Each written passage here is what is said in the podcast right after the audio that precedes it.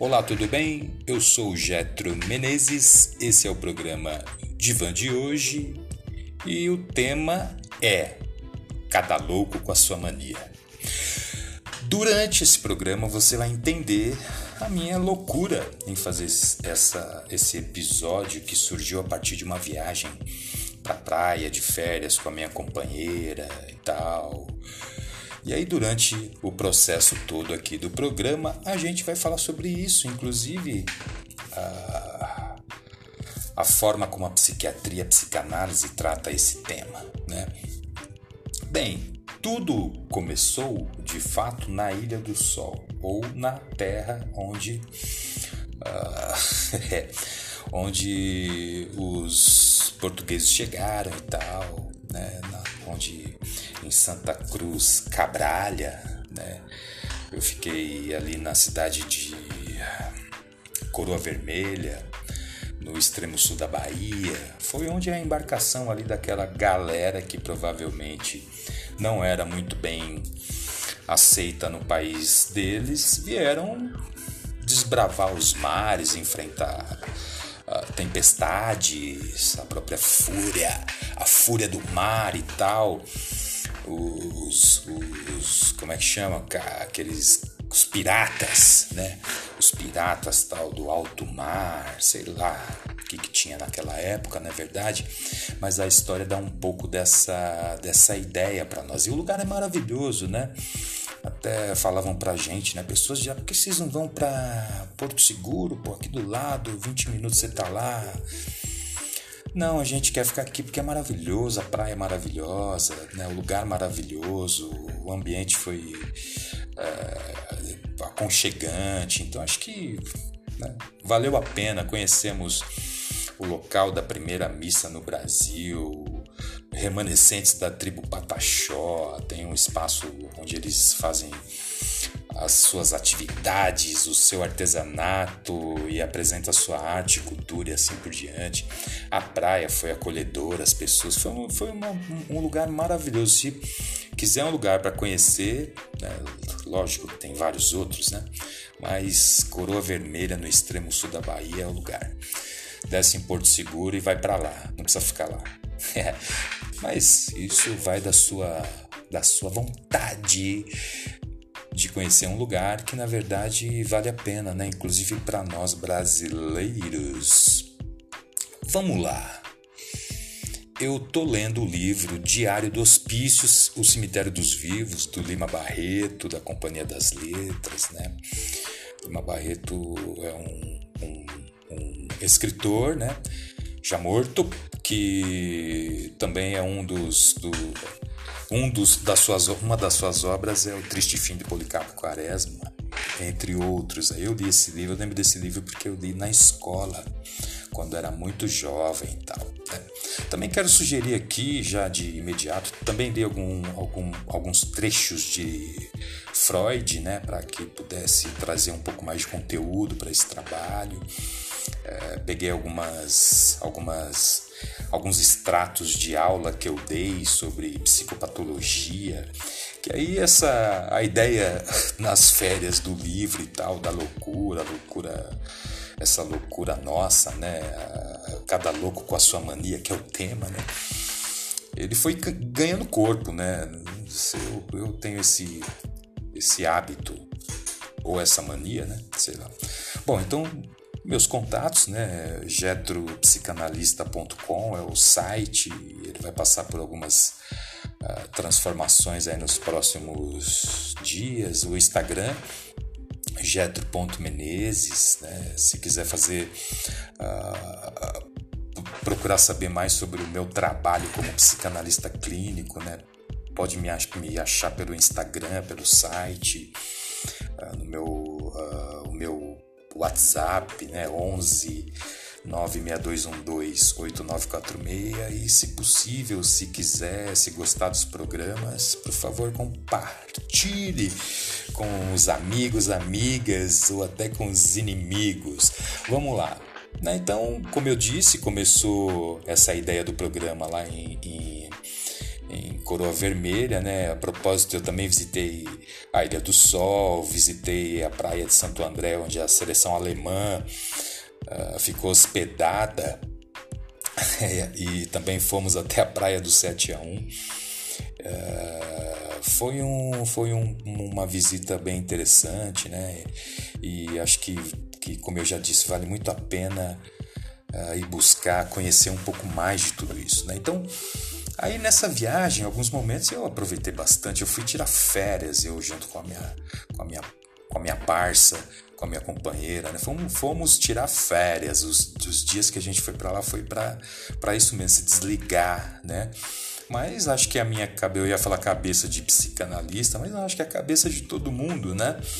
Ela, ela tem esses, esses, esses impulsos de te levar a buscar a repensar, replanejar e assim por diante, né? A gente viaja, eu particularmente, né? Em determinadas questões que eu tô envolvido. E uma delas ali era na, na hora que eu estava lendo esse livro do Lima Barreto, cara. Chegou em um determinado momento ali que tinha um, um trecho que eu vou ler agora que dizia o seguinte, que foi aí que me despertou o interesse em fazer um programa falando sobre isso, né? Que não há nada de, de amedrontador nessa história toda. Então vamos lá. Que dizer da loucura? Abre aspas, né? Uma pergunta. Que dizer da loucura? Isso é o Lima Barreto falando. Mergulhado no meio de quase duas centenas de loucos, não se tem absolutamente uma impressão geral dela. Há, como em todas as manifestações da natureza, indivíduos, casos individuais, mas não há ou não se percebe entre eles uma relação de parentesco muito forte.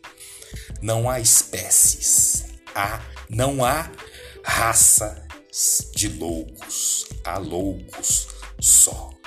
Ponto. E fecha aspas página 55 do livro Diário do Hospício. Bom, então é a partir daqui que surge essa essa ideia de escrever sobre a loucura. E aí, é, por que que me veio essa ideia? Porque ele falando sobre as duas internações dele, eu não terminei o livro ainda, mas o pouco que eu já li já me deu esse essa, esse despertar para escrever algo sobre isso. Depois, quando eu terminar, posso escrever até outra coisa, posso mudar até a minha visão.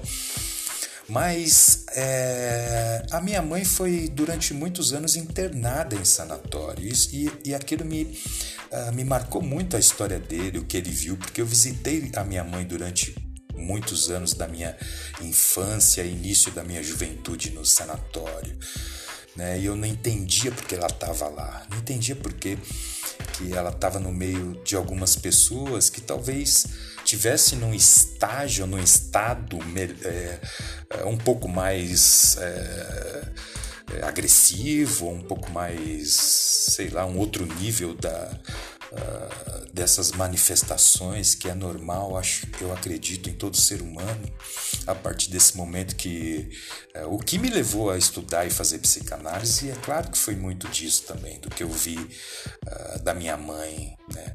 Por que, que ela não reagia, por que, que ela era internada, por que, que, a gente não sabia lidar com isso, por que, que a gente foi ensinado que era dessa maneira, por que, que ela ficava dopada o tempo todo com os remédios que ela tomava. Então, a leitura desse livro me levou para essa realidade que é muito minha, que eu vivi isso. E aí ele falando, né, das pessoas lá, não existia louco, né? E foi não, não existe essa ideia, principalmente para para psicanálise, né? E aí a partir disso uh, veio a ideia de mania, né? O que é a mania, né? Do grego mania, uh, também se lê dessa maneira, mania, mania, estado de loucura, é um distúrbio mental definido como um período distinto durante o qual existe um humor anormal e persistentemente elevado. Ora, ele é um distúrbio mental, né, que é definido como um período distinto, que vai existir um humor anormal e persistente, de um nível elevado, expansivo, irritável. Ele é característico e também não exclusivamente, isso é uma pesquisa a partir de um texto da psiquiatria. Né? Então, essa é uma visão um pouco mais da psiquiatria. Né? É característico, mas não exclusivo, do transtorno bipolar. Esse termo a gente não usa em psicanálise. No qual os episódios maníacos, que está ligado à mania, que é o estado de loucura, né? então é, um, é característico, mas não exclusivamente do transtorno bipolar, onde esses episódios maníacos se alternam com episódio depressivo.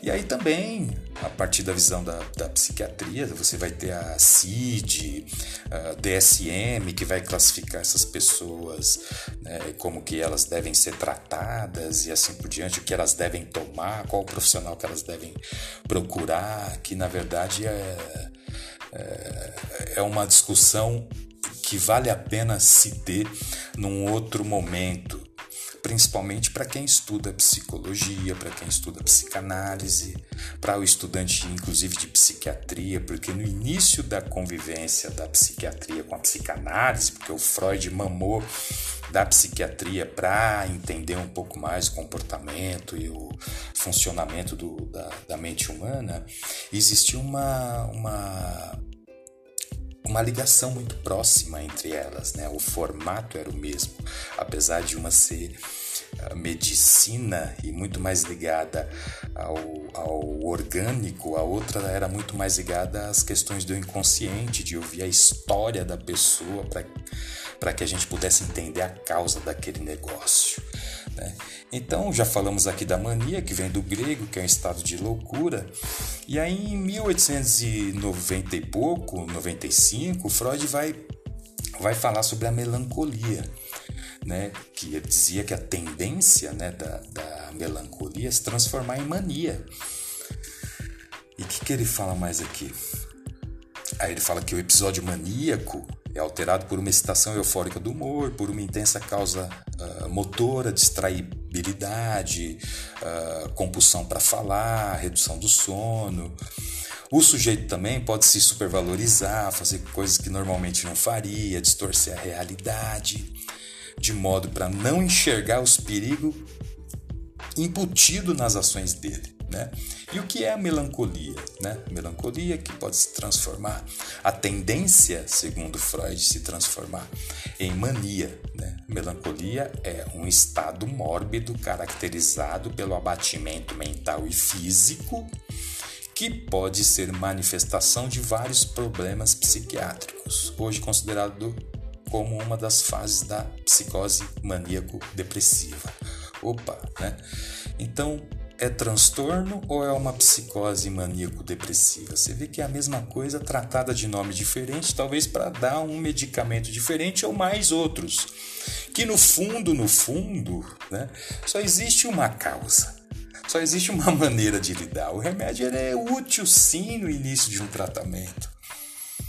Eu vi como minha mãe ficou. Eu tratei algumas pessoas que haviam tomado uh, uh, remédio é, é para indicado por psiquiatra. E a pessoa me falava qual era a reação disso. Cara, eu tô aqui, mas parece que eu não tô, que eu tô sem humor, tô, não sei nem o que tá acontecendo. Né, do tipo, minha tia morreu que eu gostava tanto e eu não consegui nem chorar. Eu tava lá, mas para mim não tava acontecendo nada. Então vamos lá. Na fase maníaca dessa loucura cíclica, o indivíduo parece estar na condição de perdedor do seu próprio eu. É um eu que se transforma, que se perde em seu próprio funcionamento.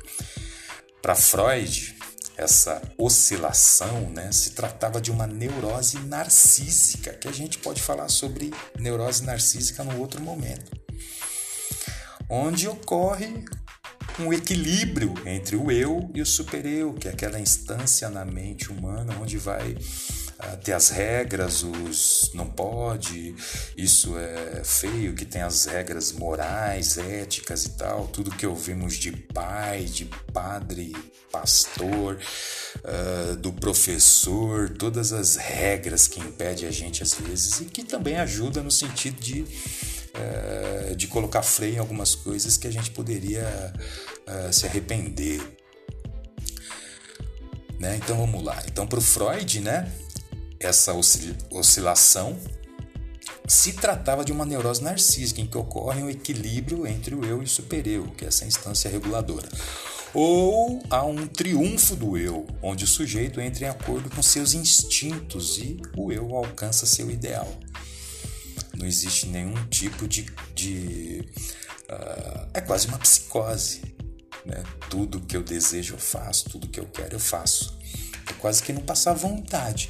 Então, quais são alguns sinais, alguns sintomas né, da mania, né, dessa visão da uh, um pouco mais da psiquiatria diante desse, dessa, desse estado né, que o indivíduo pode ter.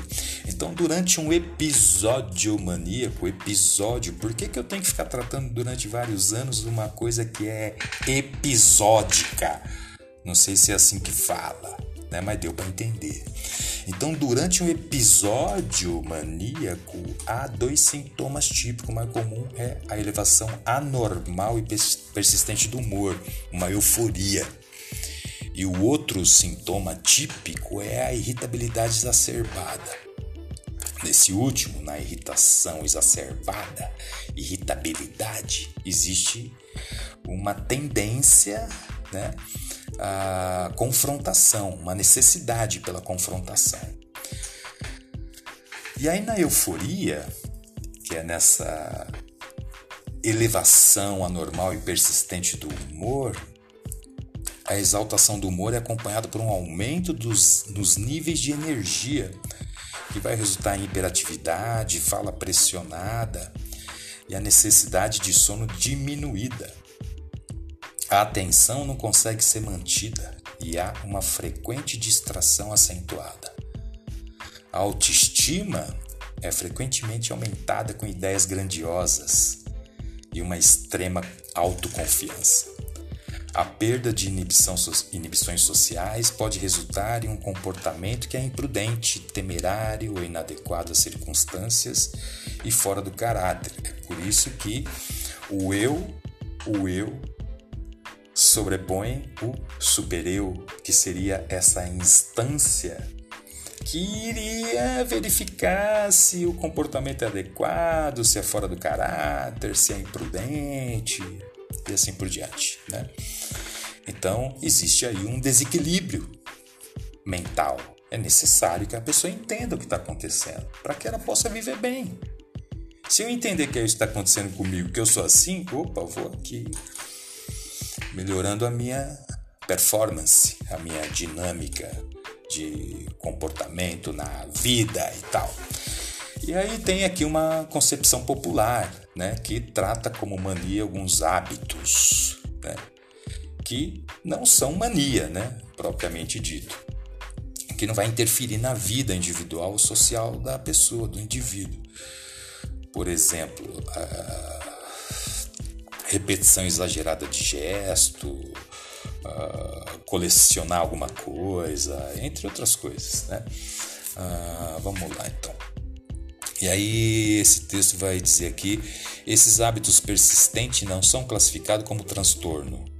Transtorno, a psicanálise não usa essa palavra quando não causa grande prejuízo na vida do indivíduo nem das pessoas próximas. Caso causem prejuízo em pelo menos duas esferas da vida, como profissional, acadêmica, social, familiar, amorosa, pode-se tratar de toque, transtorno obsessivo compulsivo.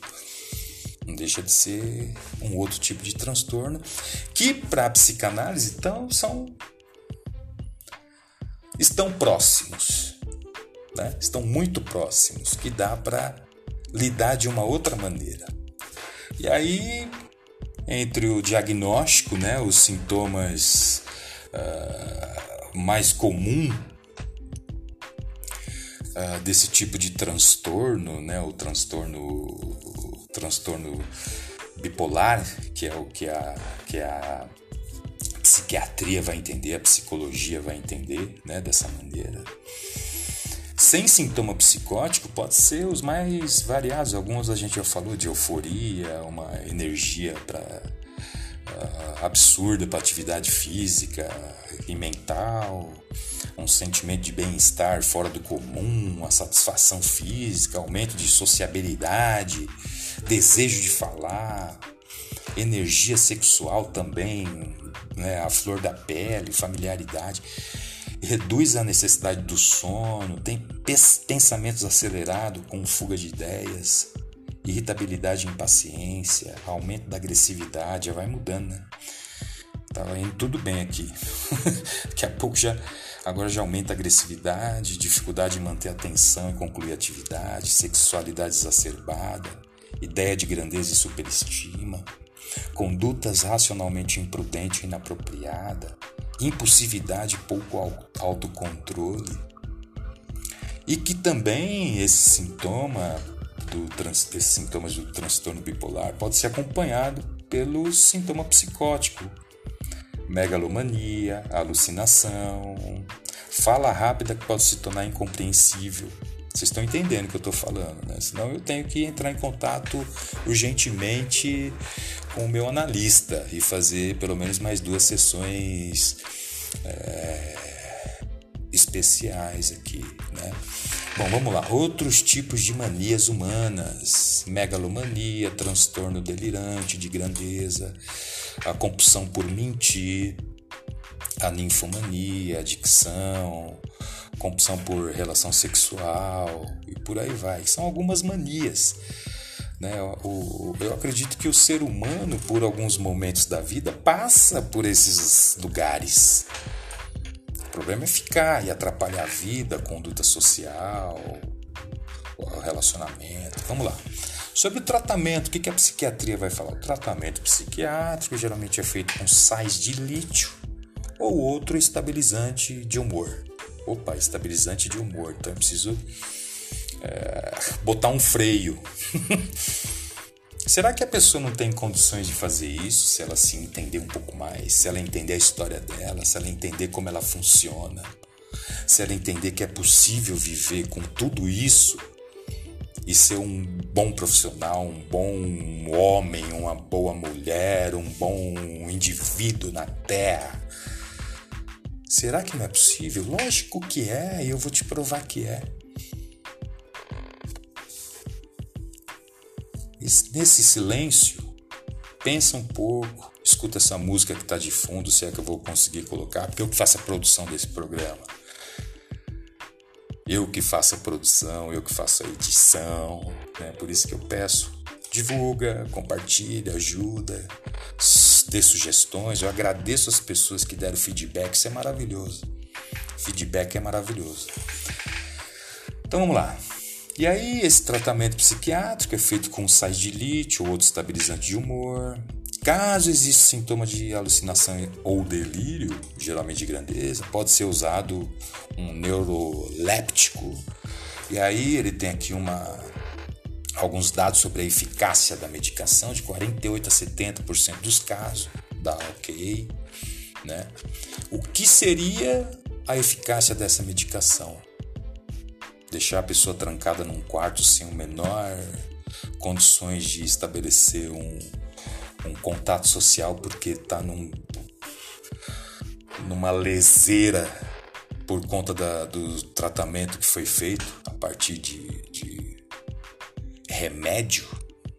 E aí, o estilo de tratamento psicológico depende da abordagem. No caso da TCC, que é a terapia cognitiva comportamental, tem um perfil psicoeducativo de ajudar o indivíduo a ser mais produtivo, fazer um melhor planejamento e modificar crenças disfuncionais com crenças mais saudáveis. E aí eles vão dizer que o tratamento da terapia cognitivo comportamental somado ao medicamento, né, o neuroléptico, vai trazer um resultado ok. E aí eu tava lendo tal, aí veio aqui, nova abordagem de tratamento sem remédio para manias. Eu falei, aí tá psicanálise, fui correndo lá, cliquei, brack, terapia eletromagnética, estimulação magnética transcraniana repetitiva. É uma técnica moderna aprovada em diversos países, incluindo o Brasil. Consiste na aplicação de ondas eletromagnéticas no cérebro para tratamento de diversas doenças psiquiátricas, como a depressão, transtorno obsessivo compulsivo, ansiedade, insônia, entre outras. Eu atendo, já atendi e vou atender pessoas com todas essas essa, esses, essas nomenclaturas que, o, que a psicologia, psiquiatria dá. Parece que eles têm um tesão da bexiga para dar nome, diagnóstico para falar, bom, de acordo com esse sintoma, o diagnóstico é esse, você é um tem transtorno obsessivo compulsivo generalizado. São vários nomes para para questões antigas. O Freud falou é neurose, neurose, psicose, perversão, é isso, né? Aí a neurose já virou toque, tag, tag, tig. Vamos para frente. Bom, Hipócrates, que é o pai da medicina, considerado, né? E o Philippe Pinel, um francês que é o considerado o pai da psiquiatria, eles propõem um tratamento mais humanizado. Né? Uh, o, o, o, Pinel falava assim: ao considerar o indivíduo alienado como doente mental, vítima de disfunções psíquicas, né, ele dava o direito a esses caras de ser escutado. Era o que a psicanálise faz até hoje. E hoje a, a, a psiquiatria não tem feito isso e conferiu à medicina a necessidade de entendê-los e tratá-los humana e respeitosamente. Essa é a fala do pai da psiquiatria aqui, o Pinel, onde minha mãe ficou internada. é, e aí um tem em alguns momentos da, da história na antiguidade, né? toda essa visão a partir da psicopatologia, da loucura e tal. Por um lado era visto de uma forma mágica, por outro como um poder da biologia, né? o sobrenatural, o poder da biologia. Uh, vamos ver o que mais tem aqui de interessante. Assim, uh, essa ideia de que todos essas, esses conflitos, né, que, que acontecia na mente humana, ela tinha origem uh, nos conflitos que aconteciam no inconsciente a partir da proposta do Freud, né? A psiquiatria vai completamente contra e a partir de, de, de da década de 50, 60 até antes né, de 60, ela era mais ligada a, a ao conceito da psicanálise, da escuta, da história do paciente e tal. Aí depois de um determinado momento, com esses uh, manual que foram publicados pela Associação Americana de Psiquiatria, o primeiro surge na década de 50, 60, eles já vão se distanciando da ideia freudiana, desse modelo freudiano. Né? Então aí o remédio passa a ser o grande solucionador de sintoma e a pessoa, a história da pessoa passa a ser qualquer coisa. Então essa aliança entre entre psiquiatria e, e, psicanálise passa a dar sinais de enfraquecimento, principalmente quando se descobre essas drogas psicoativas no, no, na década de 50. E essa indústria farmacêutica não é nada boba, né? ela enxerga aí um potencial milionário, avança com as pesquisas, divulga uh, os resultados de forma seletiva enviesada, conta com apoio inclusive de, de psiquiatras. Né, dispostos a trabalhar para impulsionar essas novas drogas, né, para dar um, um, um, um, uma alavancada na indústria farmacêutica e trazer a partir daí essa revolução psicofarmacológica da década de 50. Não é verdade? E aí Um movimento que começou com as psicoses ganha espaço também em outros campos, como a depressão, a ansiedade e por aí vai.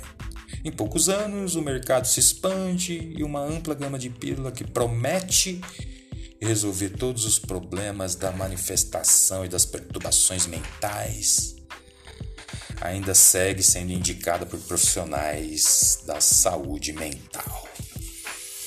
Bom, vamos indo para frente, blá blá blá blá blá blá. E aí, para finalizar este programa, né, eu quero dizer que uh, as minhas férias, a ideia de fazer uma coisa entre o hospício e a praia, porque a gente viu cenas na praia que falam assim: caraca, velho, se o cara que escreveu esse livro visse isso aqui, ele, ele veria a mesma coisa.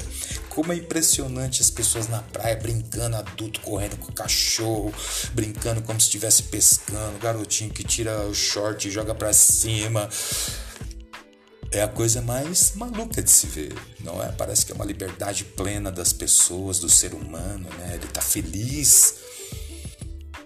Quero aproveitar este momento. Então, para finalizar este programa de hoje, quero te agradecer demais. Eu vou citar o matemático John Forbes Nash Jr. Lembra do filme Uma Mente Brilhante? Se não viu, veja. Esse filme ganhou alguns prêmios também. E esse cara, esse filme foi baseado na, na vida desse prêmio Nobel da Economia. Assista o filme. Qual era o diagnóstico desse cara? Esquizofrenia. Ele era um esquizofrênico, um matemático. Forbes ganhou o prêmio Nobel. Assista, né? Como é que ele resolveu isso? Enchendo a boca de, para não falar outra coisa, de remédio? Não. Ele entendeu o que estava acontecendo com ele, porque ele via três figuras que para nós da psicanálise tem até algumas leituras sobre isso, que é o id, ego e o superego. OK, cada um vê da maneira que for. Ele via três pessoas, eu não sei se eram essa é a leitura que alguns psicanalistas fizeram. Então é isso. Termino dessa maneira. É possível viver bem a partir da sua mania, da sua loucura. Para isso, a psicanálise pode ajudar você a encontrar um caminho, um reencontro com você mesmo. A clínica analítica, ela escuta a sua história. Aquilo que você viveu, que te levou a ser como você é hoje, aqui e agora.